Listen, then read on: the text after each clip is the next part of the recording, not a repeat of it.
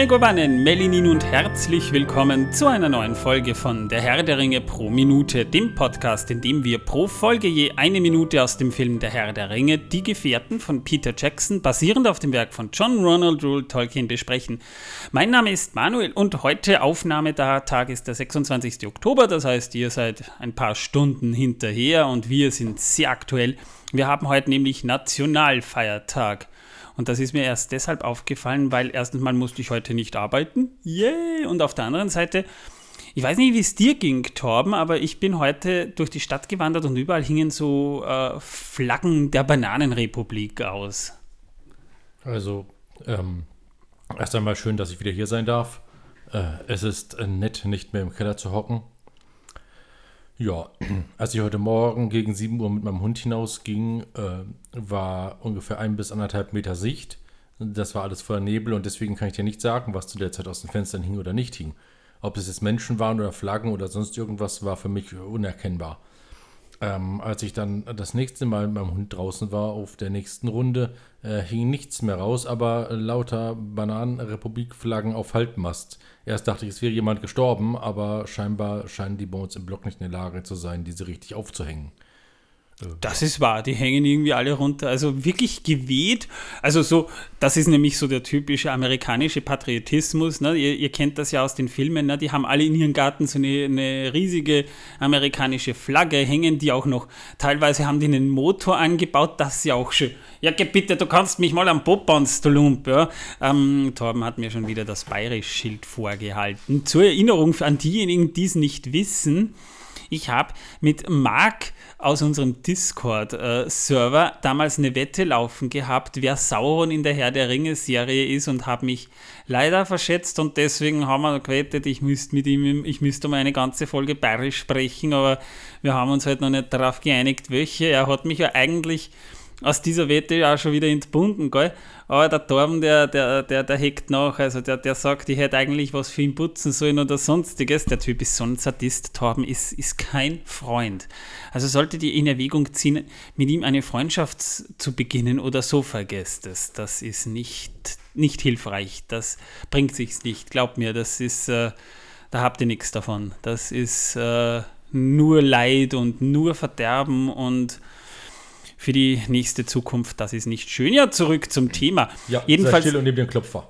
Die, oh, ein, er hat mir, er hat Schnaps mitgebracht. Das ist aber toll. Danke, Torben. Ja, Schnaps am Feiertag, das ist schön.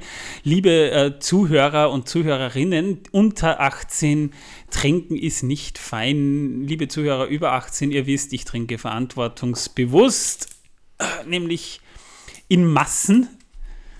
Ja, mein Arzt sagte auch immer, ich soll in Maßen trinken. Deswegen äh, gehe ich auch immer zum Wirt und bestelle noch ein Maß und noch ein Maß und noch ein Maß. Prost.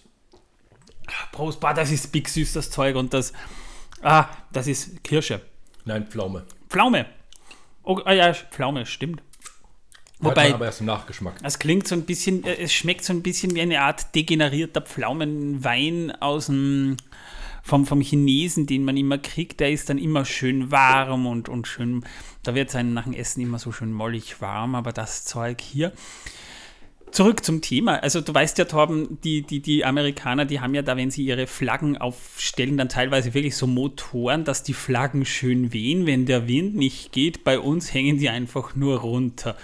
Unsere Österreich-Flaggen hängen am Fenster und lassen demonstrativ den Kopf hängen. Das ist schön. Ja, oder an Fahnenmast und hängen auf Halbmast, weil Leute nicht in der Lage sind, sie voll hochzuziehen. Ich weiß nicht warum. Das ist Faulheit bei uns. Sie Denn, denken sich so, ja, hat der Gedanke zählt, ja. Ja, weil Flaggen auf Halbmast heißt ja eigentlich, dass jemand gestorben ist oder ein Nationaltrauertag ist oder ähnliches. Und ich sage deswegen immer zum Nationalfeiertag, das ist ein nationaler Trauertag, denn die Flaggen hängen ja auf Halbmast. Naja, zumindest das Bundesheer macht in, am Wiener Heldenplatz immer seine demonstrative Nationaltagsparade und diesen Trauerspiel. Also äh, ich äh, war, als ich das heute kurz im Fernsehen gesehen habe, habe ich mir nur gedacht, okay, ja, ich meine, das Wetter ist furchtbar. Ich meine, selbst wenn es schön wäre, wäre das kein schöner Anblick. Aber bei diesem grauenhaften Nebel-Oktoberwetter, das wir heute hatten, ist das ganz einfach nur nicht schön anzusehen. Das ist die Gegenthese zur Ästhetik, die man da gesehen hat. Aber Was weiß ich schon. Ja, in Niederösterreich wurden ja sogar für heute äh, eine Flugkampfdemonstration angeboten oder vielmehr ähm, Abgehalten? äh, ange. Ähm, äh, also, sie haben gesagt, die findet statt. Jetzt fehlt mir das Wort tatsächlich. Ähm, Und äh, haben sie jetzt wegen Nebel abgesagt, weil beim Nebel zu schlecht sieht. Zumindest, zumindest das macht mal Sinn. Das kann man zumindest so werten. Whatever. Angekündigt haben sie, ich das Wort, angekündigt.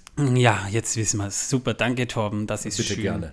Wir sind beim Herrn der Ringe pro Minute, Torben, und darum erstmal die obligatorische Frage, weil es im Skript steht, was trägst du für ein T-Shirt? Da kommen wir gleich zu, denn ich möchte erst einmal dem Ork dafür danken, dass er mir die ganze Zeit den Kopf hält äh, und meine Schläfen massiert. Das ist sehr nett von ihm. Vielen Dank dafür. Er massiert sie mit der Keule, das ist sehr umsichtig. Ja, ja. Also mit zwei Keulen sogar. Finde ich sehr, sehr gut. Für jede Seite eine, ja, das macht echt Sinn, ja. Und er grinst, es, es macht ihm Spaß. Das freut mich sehr, dass dir das Spaß macht. Er macht es auch sehr gut. Es knirscht zwar ein bisschen, aber er macht es gut. Äh, was für ein T-Shirt habe ich an? Ja, tatsächlich habe ich heute ähm, extra wegen diesem Ork hinter mir ein Gollum-T-Shirt an. Team Gollum lässt grüßen. Team Wir- Sauron, ich bin immer noch Team Sauron. Wir also siegen. Nicht Team Heilbrand, sondern Team Sauron. Ich weigere mich, ihn als Sauron anzuerkennen. Ich meine, ich meine, seit wann ist Sauron ein Inzel? Ähm, ist Sauron ein Titel oder ein Name? Fragen über Fragen. Wir fragen Heilbrand, wenn er mal da ist. Also in zweieinhalb Jahren oder so. Genau. Wir haben in der letzten Folge, falls ihr es nicht gehört habt und äh, nicht willens seid, obwohl ich sagen kann, die Folge lohnt sich, das äh, meine ich aus tiefstem Grunde meines Herzens, gemeinsam mit Martin und mit Tim zusammen, haben wir über die Frage gesprochen, wie weit sich äh, Frodo durch diesen, Dolch, äh, durch diesen Speerstoß von dem Troll verletzt haben könnte. Und da sind wir auf ein paar ganz interessante, äh, interessante Dinge gekommen, nämlich zum Beispiel, dass ja der Pfeilschuss von Legolas den Troll nicht zwangsweise hätte töten müssen, sondern eine nette Persönlichkeitsveränderung hätte es auch getan.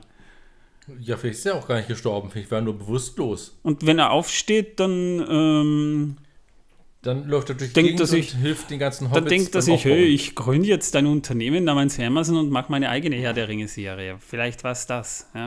Das würde einiges erklären. Ja. Deswegen, wir sind jetzt aktuell bei Minute 140 angelangt. Also kann man sagen, 2 Stunden 20 Minuten sind von dem Film sind dann schon um. Und die Minute beginnt wie folgt. Der Troll spielt den sterbenden Schwan und der, uh, er hat ja den Pfeil von Legolas, dem krassesten Held Mittelerdes, in die Nase bekommen und den hat er so in der Nase stecken und er torkelt so ein bisschen. Er jammert sogar sehr ähm, äh, mitleidig irgendwie. Und äh, wir sehen Aragorn, der weicht zurück, Gandalf weicht zurück, Legolas weicht zurück. Und irgendwann kippt der Troll um wie ein fallender Baum unter einem langsamen Stöhnen. Und als der zu Boden geht, wird der arme Pippin, dessen Schuld das alles ja übrigens ist, das wollen wir nicht vergessen, einfach weg. Und Ruhe ist. Und damit meine ich wirklich Ruhe, denn es ist ja plötzlich auf einmal kein Ork mehr da. Die sind jetzt alle weg. Der Troll Ja. ist tot, die Orks sind weg.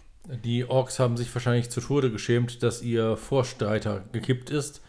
Und nachdem dieser Ork, äh, dieser Troll so auf sein Gesicht kracht, ähm, glaube ich, das hat ihm den Fall doch noch weiter in den Kopf getrieben. Vielleicht ist er doch tot. Spätestens jetzt könnte man zumindest davon ausgehen. Jedenfalls die anderen Gefährten rappeln sich dann so langsam auf. Wir sehen dann auch Aragorn, wie er noch so äh, zum am Bauch liegenden Frodo hinwendet und noch sagt so, oh nein. Und Sam ich, guckt entsetzt. ja, und ich finde ja, dieser Troll hätte auch auf den Rücken fallen können. Da wäre vielleicht auch Frodo draufgefallen. Na und? Wer Naja. hat dem nichts ausgemacht?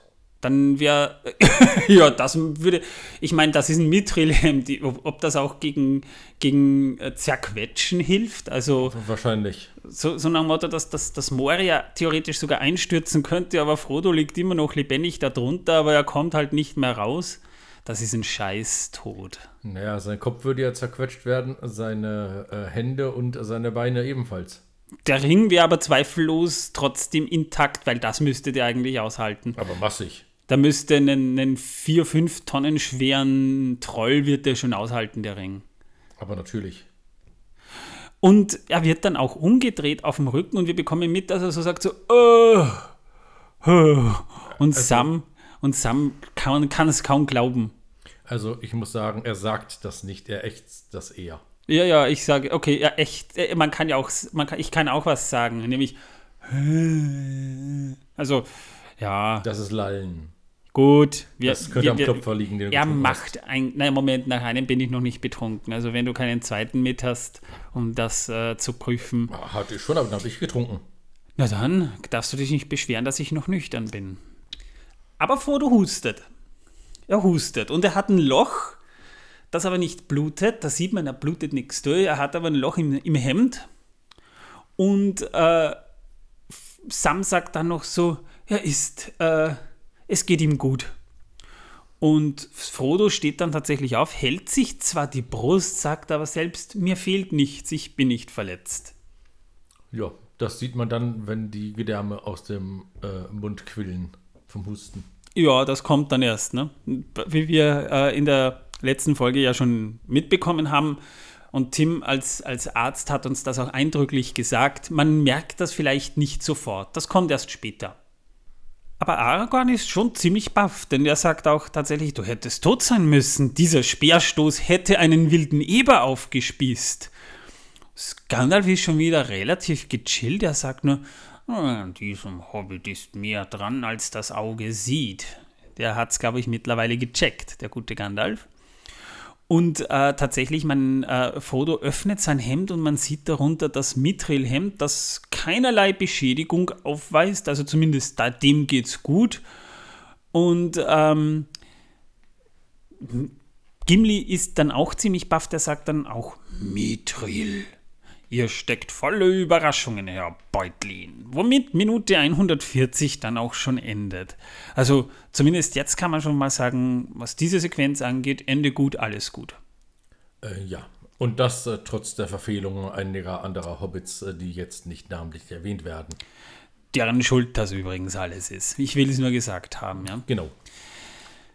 Es hätte ja auch sein können, dass da jemand zu Tode kommt. Das war eigentlich eine hochgefährliche Situation, in der sich da die Gefährten befunden haben. Das war die erste richtige, also wir hatten ja schon Actionsequenzen mit den schwarzen Reitern, aber so die erste richtige Kampfsequenz eigentlich im Film, die wir da jetzt hinter uns gebracht haben.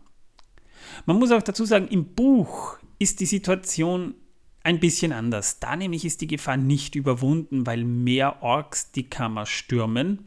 Es passiert zwar gleich dann auch noch im Film, Spoiler für die nächste Folge, aber das äh, ist nicht so gewesen, dass es da jetzt so ruhig wäre, sondern das war mehr oder weniger der Ork-Häuptling, der war halt da und der ist gefallen. Die Gefährten erkennen, da kommen noch mehr und sie fliehen. Aragorn ist überrascht, dass Frodo noch lebt. Gandalf will die andere Tür verkeilen und meint dort, äh, läuft weiter, Schwerter, Schwerter nützen hier nichts mehr. Das ist ein Zitat, das äh, im Film später gedroppt wird.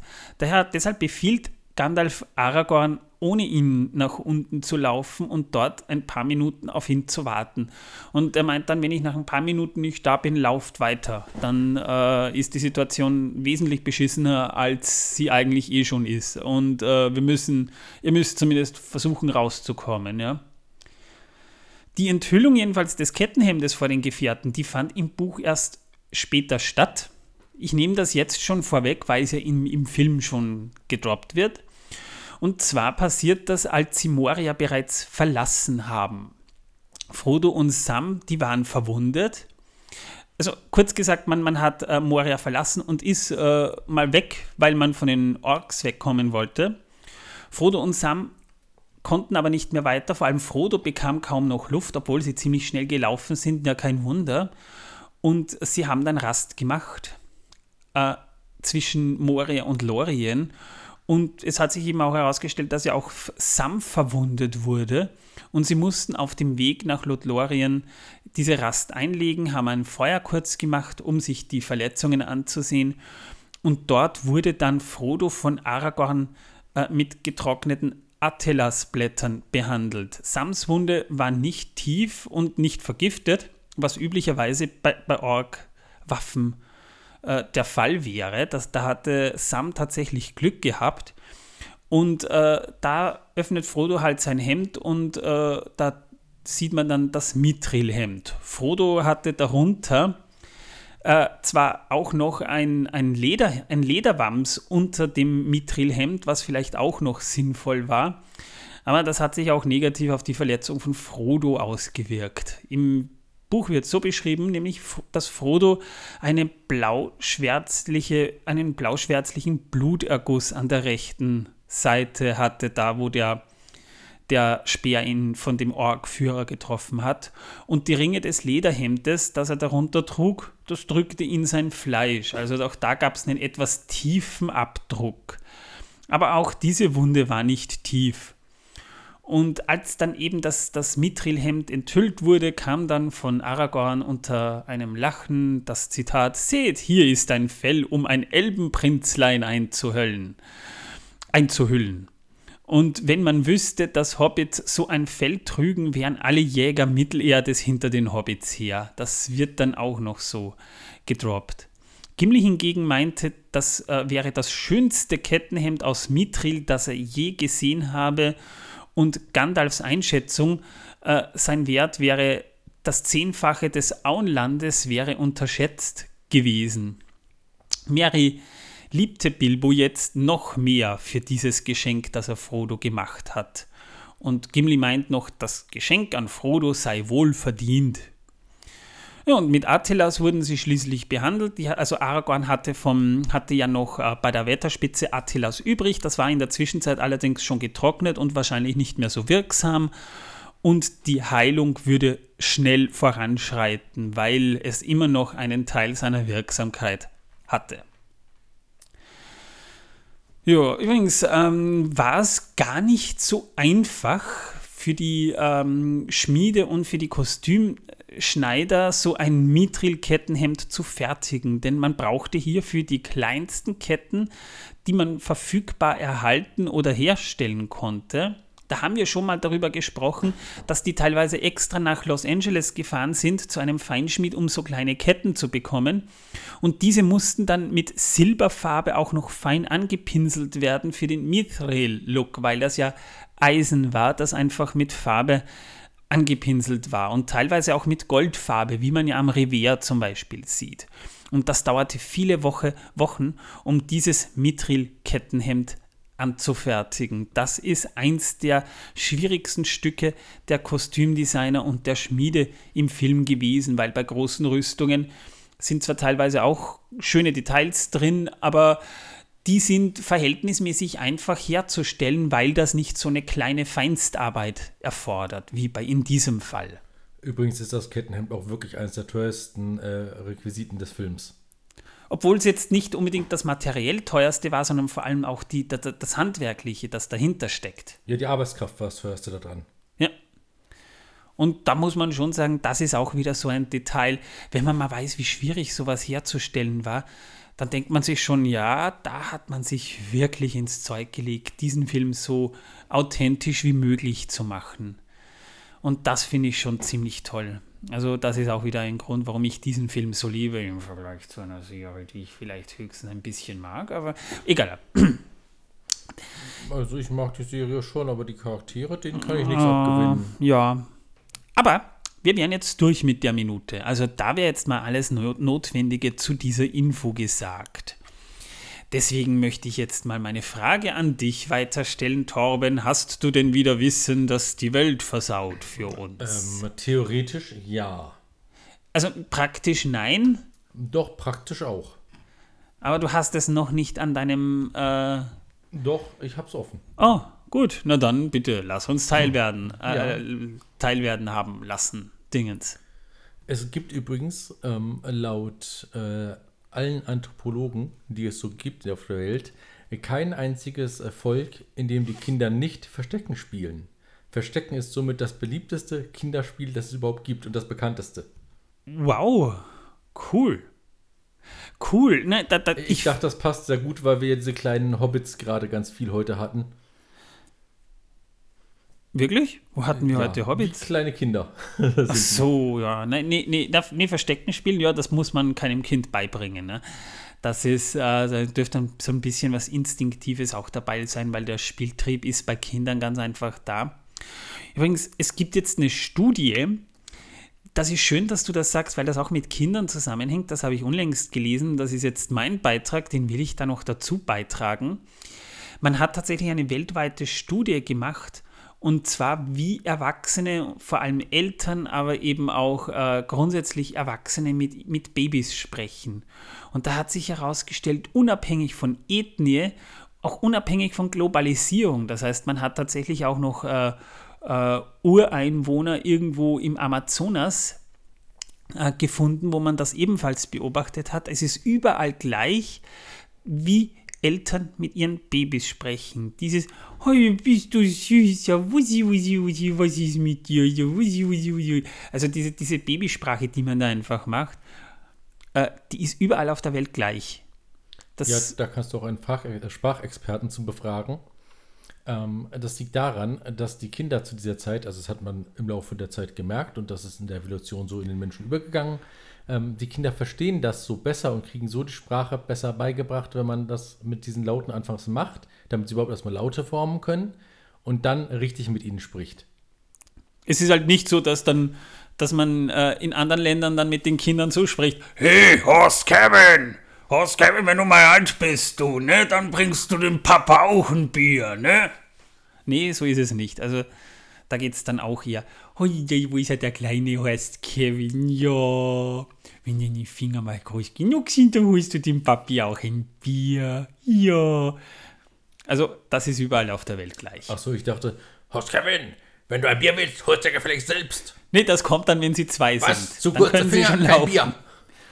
Du kannst doch selber laufen, Horst Kevin. Hol dir dein Bier gefälligst selbst. Bring mir aber eins mit. Was, du kommst in den Schrank ran? Nicht mein Problem. Mach Krafttraining, Horst Kevin. Sehr schön. Also, ich glaube, einige äh, Zuhörer denken sich jetzt wahrscheinlich nur noch irgendwas von wegen, hoffentlich werden die niemals Eltern, ja.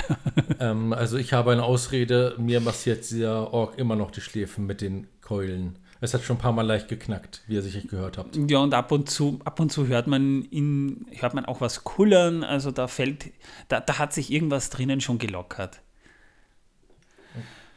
Ja. Und das ist nur die Murmel, die drin herumrollt. Nicht weiter verwunderlich. Liebe Leute, denkt bitte dran, ihr könnt sie noch bekommen. Karten für die Tolkien-Tage vom 2. bis 4. Juni 2023 und wir werden auch dort sein. Das heißt, wenn ihr außerhalb unseres äh, geplanten äh, Live-Events, wo wir aber noch keine Details haben, wann das stattfindet, nur ungefähr, was ich mir ungefähr schon vorstelle, äh, kann es natürlich sein, dass wir uns dann irgendwo dort herumtreiben, aber scheut euch nicht, wir freuen uns natürlich, wenn ihr auch da seid. Da können wir miteinander vielleicht ein bisschen was süffeln. Das macht sicher schön Spaß. Also, falls ihr noch keine habt, besorgt euch Karten für die Tolkien-Tage. Wenn ihr uns auf Steady unterstützen wollt, könnt ihr das gerne tun, monatlich oder jährlich, weil Torben würde sich wahnsinnig über seinen Luxuskeller in seiner Luxusjacht auf dem Gipfel des Matterhorns beim Hochbergfischen freuen. Jo, eh. Jo, eh, sagte gerade der Torben. Und wir würden uns natürlich über ein paar Sterne auf äh, dem Podcatcher, Podcatcher eures Vertrauens freuen. Also Apple Podcasts, Google Podcasts, äh, Audible, wo ihr auch immer seid. Gebt uns ein paar Sterne. Wir würden uns über fünf Sterne freuen. Damit erhöht ihr den Schnitt. Unseren Schnitt und damit trendet ihr unseren Podcast. Das kann nie schaden. Und vielleicht wollt ihr ja auch ein von uns unterschriebenes kleines Danke-Goodie bekommen äh, gewinnen dürfen in diesem Fall nicht sagen. Deswegen für eine besonders nette, kreative, schöne Rezension würden wir uns natürlich dann auch freuen, wenn wir das bekommen. Irgendwann mal lasse ich nämlich Torben auch mal wieder aus dem Keller raus, damit er zur Post laufen kann. Und äh, dann schickt er euch das auch gleich mit. Äh, genau. Genau. Dann sage ich mal, liebe Leute, ich hoffe, wir hören uns nächsten Montag bei der nächsten Folge wieder. Ich sage mal, danke fürs Zuhören und ciao. Und tschüss.